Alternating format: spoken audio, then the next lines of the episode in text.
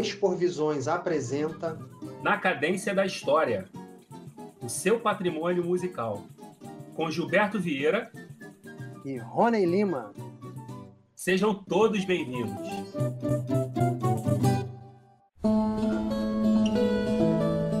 Olá, ouvintes do Expor Visões.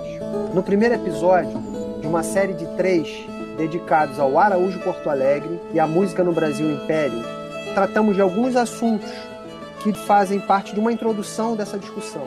Podemos destacar, por exemplo, a paisagem sonora do Rio de Janeiro, uma paisagem muito complexa, composta de diversas sonoridades e de diversos personagens, destacando, por exemplo, o Padre José Maurício como representante da música sacra, destacando a capoeira e o birimbau, destacando a viola de arame, tocando um undu, destacando o teatro e a ópera, onde a gente trouxe à tona a ópera O Barbeiro de Sevilha, e até mesmo a música oficial, representada por um toque de corneta, simulando a ideia de que estava sendo aprovado um decreto ali nas cercanias da própria Capela Imperial, no Paço Imperial, no centro do Rio de Janeiro.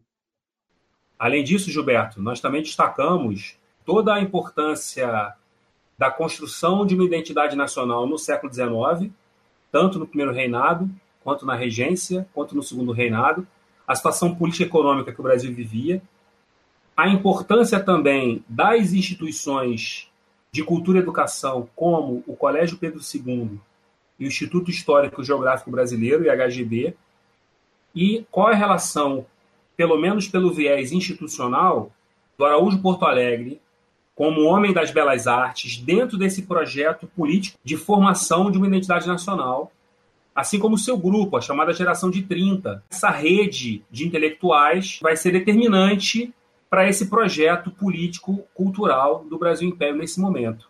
Tem uma, uma revista que ela é central para juntar esse grupo, e ela surge em 1836 e ela vai ser considerada como o marco inicial do romantismo no país, que é a revista Niterói. Qual é a relação que a gente pode encontrar dessa revista Niterói com esse movimento, com essa necessidade da construção dessa história da cultura brasileira, de uma identidade nacional, qual a importância dessa revista nesse momento? Esse grupo que você destacou há pouco, Rony, ele fundou, ele criou, ele é o responsável por criar essa revista, Revista Niterói. E na verdade essa revista durou um ano só, ela só durou o ano de 1836, mas ela se desdobra em duas outras revistas: a Minerva Brasiliense, Jornal de Ciência, Letras e Artes, e Guanabara, Revista Mensal Artística, Científica e Literária.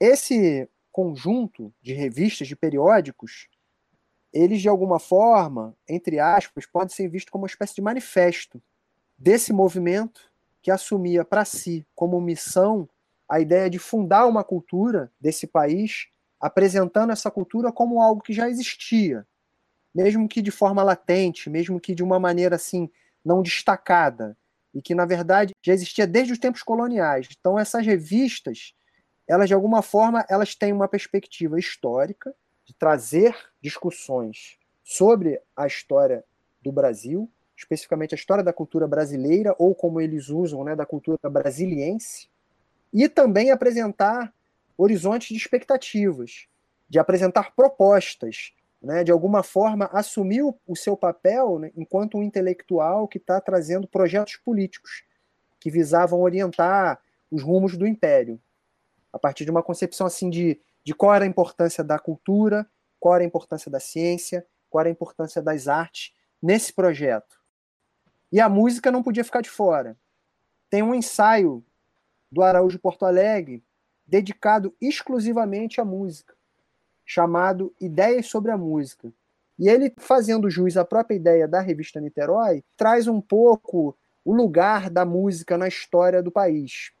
História do país aí considerando como marco 1500. E nessa análise, pegando um pouco o gancho naquela discussão sobre decolonialidade, tem nada de surpreendente imaginar que a referência para se falar de música no Brasil, mesmo que isso possa parecer um pouco inusitado, ele abre o artigo é, tendo como referência a cultura grega, né, a cultura clássica, a importância da música na cultura clássica, a ideia da, dessa cultura clássica como uma civilização musical, né? E o próprio conceito de música dentro do pensamento grego aí clássico, tomando como referência Platão, Pitágoras, Aristóteles, e essa ideia de música como algo que é maior do que propriamente o som, algo que envolve ginástica, algo que está ligado ao teatro, que de alguma forma vai chegar até no projeto de uma ópera, né? que engloba todas as artes dentro de um conceito de arte só. Que aí tem o teatro, tem a palavra, tem, a, tem o poema, tem a cena, tem a imagem, tem a pintura, tem a literatura e tem o som. Então é muito curioso, né? Não é à toa que a referência do, do, do, do Manuel Araújo Porto Alegre para abrir esse artigo Ideia sobre a Música é, e que vai redundar em falar sobre a música no Brasil, ele traz como referência o pensamento clássico.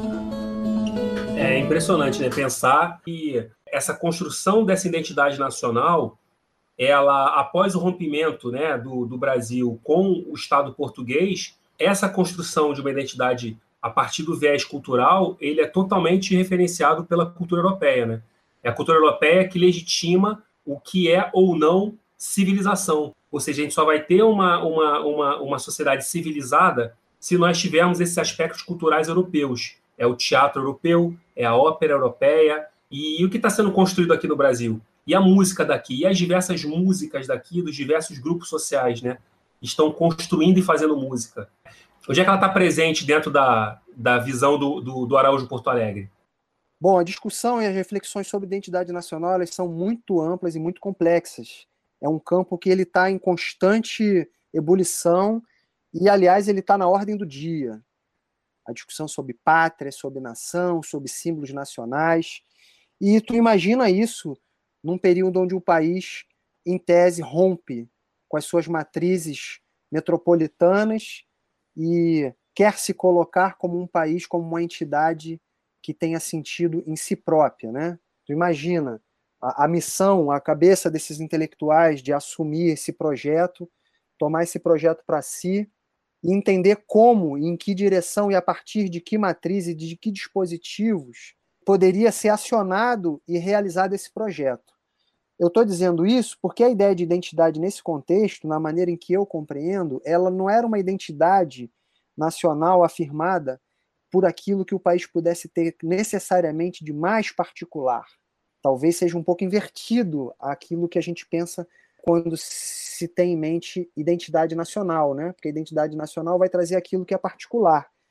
Não que isso não fizesse parte das discussões e reflexões desses intelectuais, mas eu tenho a impressão de que ocupava tanta importância, ou talvez mais importância, a ideia de uma identidade por equivalência.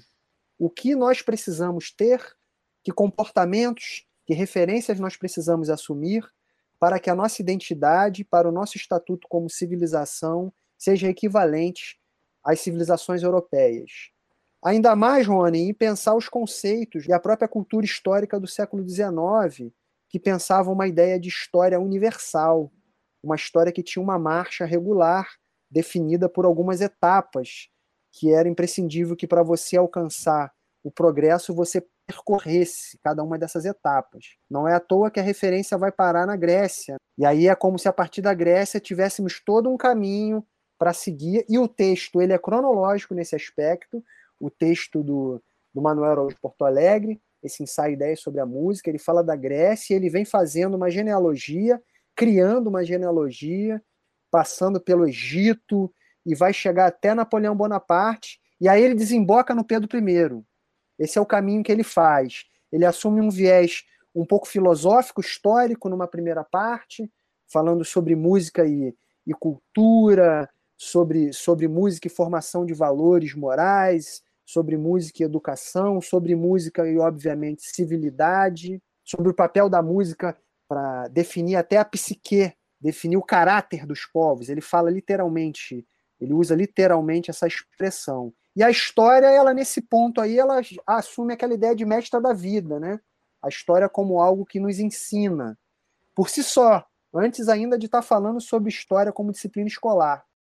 Agora, Gilberto, dentro desse viés institucional do Araújo Porto Alegre, em que ele fala da música na formação de valores morais, na formação de uma educação, na formação de uma civilidade, nesse papel da música para definir caráter dos povos, vem uma questão importante. E a música indígena? Onde é que ela entra?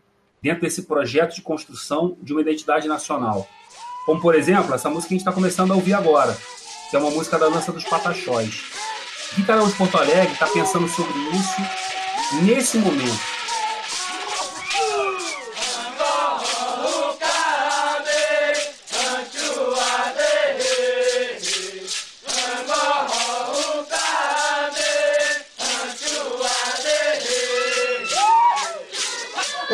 Manifestação musical, que de maneira genérica a gente vai chamar de indígena, né? Porque tem várias, várias culturas diferentes dentro desse universo, mas esse tipo de manifestação musical ele é visto na perspectiva do Porto Alegre como algo que é digno, né, de um exemplo daquilo que tem que ser colonizado, daquilo que tem que ser disciplinado, de algo que não, de forma alguma, representaria a ideia de civilização e dentro de um projeto de identidade nacional de, de viés civilizatório, não faria parte dessas referências, exceto na posição de algo que foi e que precisa ser superado. E aí tem uma passagem do, do ensaio, né, do, da ideia sobre a música do Porto Alegre, que ele fala o seguinte: no estado selvagem e de barbárie, a música não é mais do que uma assoada continuada. O canto se apresenta em forma de uivos e a orquestra como um tumulto d'armas. Mas, logo que um pequeno grau de civilização se introduza, ela muda de caráter, e isso se observa nos selvagens do Brasil. Olha como é que, como é que eles vão, vão olhar para essa música como música realmente de selvagens. Rony, é interessante pensar quais são as referências que estão em jogo nessa análise, nessa discussão. As referências do próprio conceito do que é música. Tem um campo que me interessa muito, eu sempre converso disso, e com certeza já falei disso para ti, que é o campo da etnomusicologia. Esse campo é genial, é fantástico, e ele traz discussões assim muito boas e discussões que possam passar assim desapercebidas, às vezes até dentro do próprio campo da história da música, que é a própria ideia de que música é um conceito. E que esse conceito ele não necessariamente ele opera em todos os contextos em todos os momentos, em todos os contextos culturais. Será que na perspectiva do índio, essa cena que ele, que, que ele narra aí, na cabeça dele eles estavam fazendo música? Compreendendo música a partir de um viés cultural de matriz europeia? Entende o que eu quero dizer? Então, na verdade, esse trecho ele só reitera a ideia que a gente está discutindo aqui, que essas matrizes e esses pontos de vista e de classificação e de ordenamento da cultura, eles de fato estão muito bem referenciados claramente referenciados e orientados na maneira de narrar essa história e na maneira de apontar as suas perspectivas de desenvolvimento ideal para alcançar um patamar aí de um país civilizado.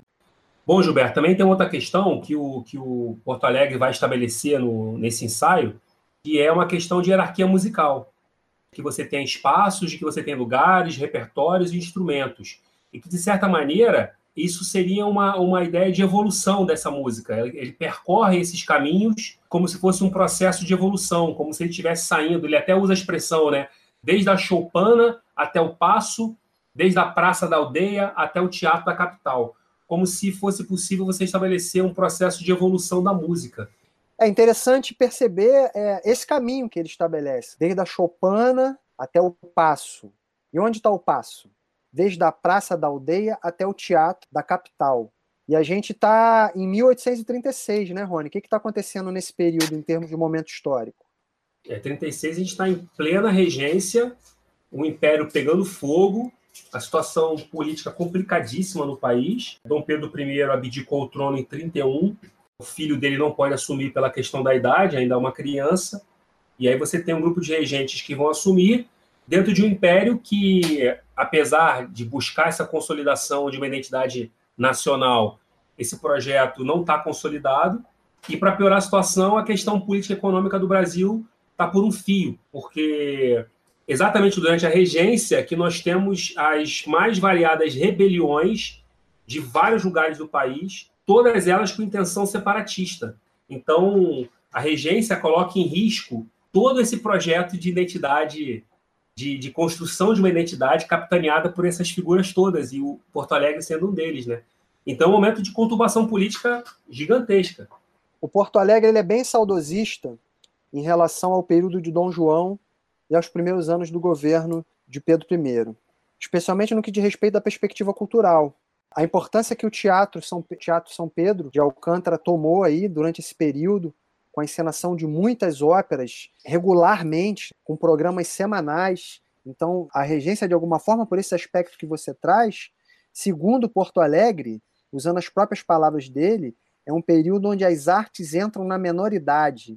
E aí, obviamente, ele está fazendo um trocadilho com a próprio Pedro II, a ideia de uma idade menor, e que o que tinha acontecido desde de 1808 até o, o, os momentos iniciais, os anos iniciais do governo de Dom Pedro I, que na perspectiva do Porto Alegre teria sido até então o ápice desse desenvolvimento cultural brasileiro, tendo como referência o Rio de Janeiro, que é muito importante nesse período de regência, né, onde o país quase racha, afirmar a centralidade da capital, certo, Rony? Exato. É, a capital, ela é o Rio, então passa a ser central, né? Os, os diversos grupos políticos, os diversos grupos econômicos, essa elite econômica do Brasil Império, também essa elite intelectual, eles estão aqui todos concentrados aqui. O Rio de Janeiro, ela, ela, ele reafirma essa, esse local, esse, essa, essa ideia de centralidade, né? Gilberto, já que nós falamos então de dessa, dessas hierarquias, né?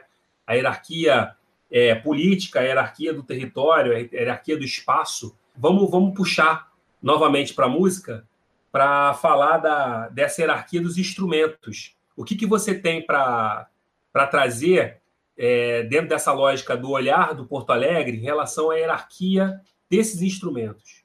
O Porto Alegre tem um trecho que deixa isso bem claro. Após ele falar dessa questão hierárquica entre a diferença cultural da choupana e do passo, a diferença cultural da Praça da Aldeia e do teatro, teatro da capital, ele fala que nas províncias do Brasil, estou citando, a música é cultivada desde a senzala até o palácio, onde de dia e de noite soa a marimba do escravo, a guitarra e a viola do capadócio e o piano do senhor.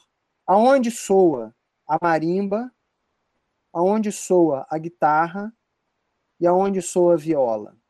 E por outro lado, aonde soa o piano, nesse caminho percorrido desde a senzala até o palácio. Então é interessante que ele faz uma descrição de um espaço, de um caminho que é percorrido, e um caminho que aponta, como você já disse, um viés evolutivo, que começa na marimba.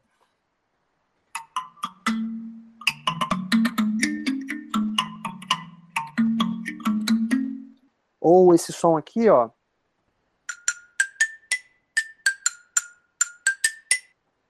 passa por onde? Passa pela viola, pela guitarra.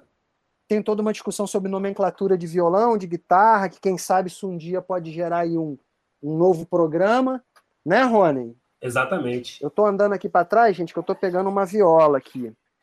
Então tem a viola, que é de alguma forma a manhinha do violão, que o violão é a viola grande, né? Vamos dizer assim.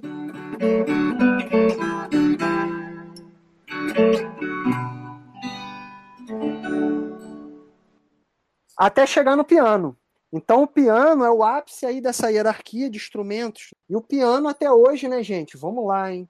Vamos convir aí.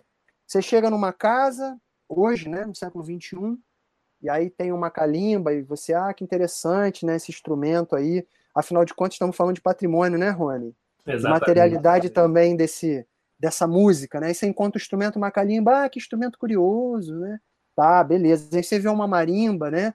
Ou como a gente chamava antigamente, quando esse instrumento vendia no armarinho, né, a gente chamava de xilofone, que é aquele que é feito de metal, que é diferente da marimba, que é de madeira. E ah, esse instrumento, dependendo da idade da pessoa, me lembra a minha infância, o que já denota, inclusive, um olhar um pouco enviesado para esse instrumento magnífico, né? Beleza. Aí você vê um violão. Ah, legal, violão. Agora, quando você encontra com piano, né, irmão? Nossa, né, tem todo aquele impacto, né, desde a monumentalidade do instrumento, né, a todos os símbolos e imaginários e representações que envolvem a construção simbólica desse instrumento, né, a própria construção física, que é uma espécie de máquina de tear música. Imagina isso no século XIX, né, aquela máquina de ferro com cordas e o caramba.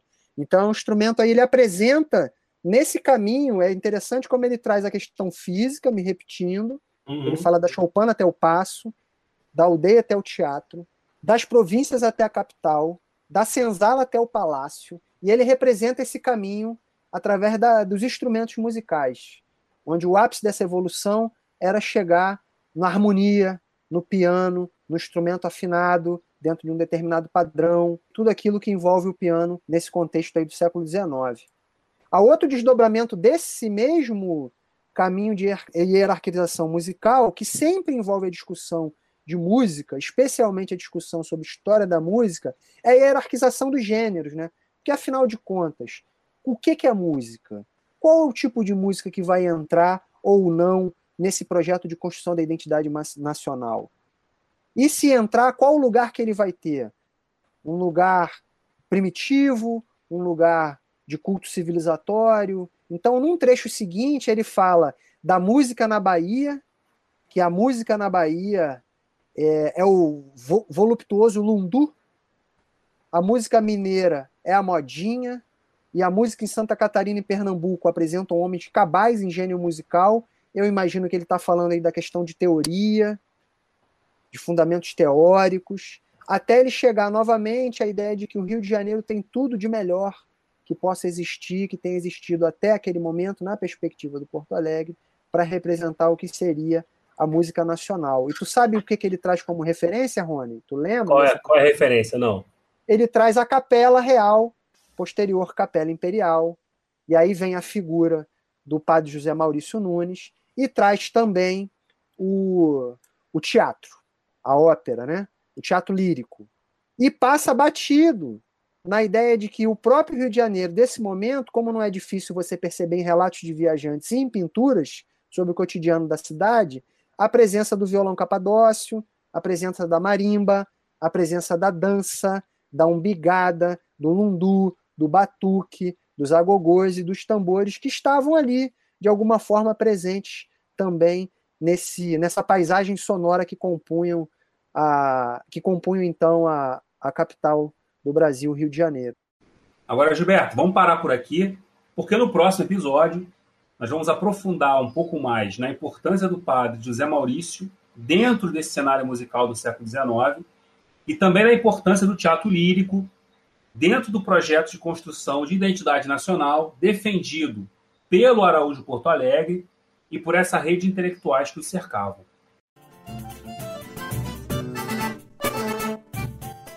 Terminamos assim mais um episódio do Exporvisões na Cadência da História. Gostaríamos de agradecer a audiência. Comentários e críticas serão sempre bem-vindos.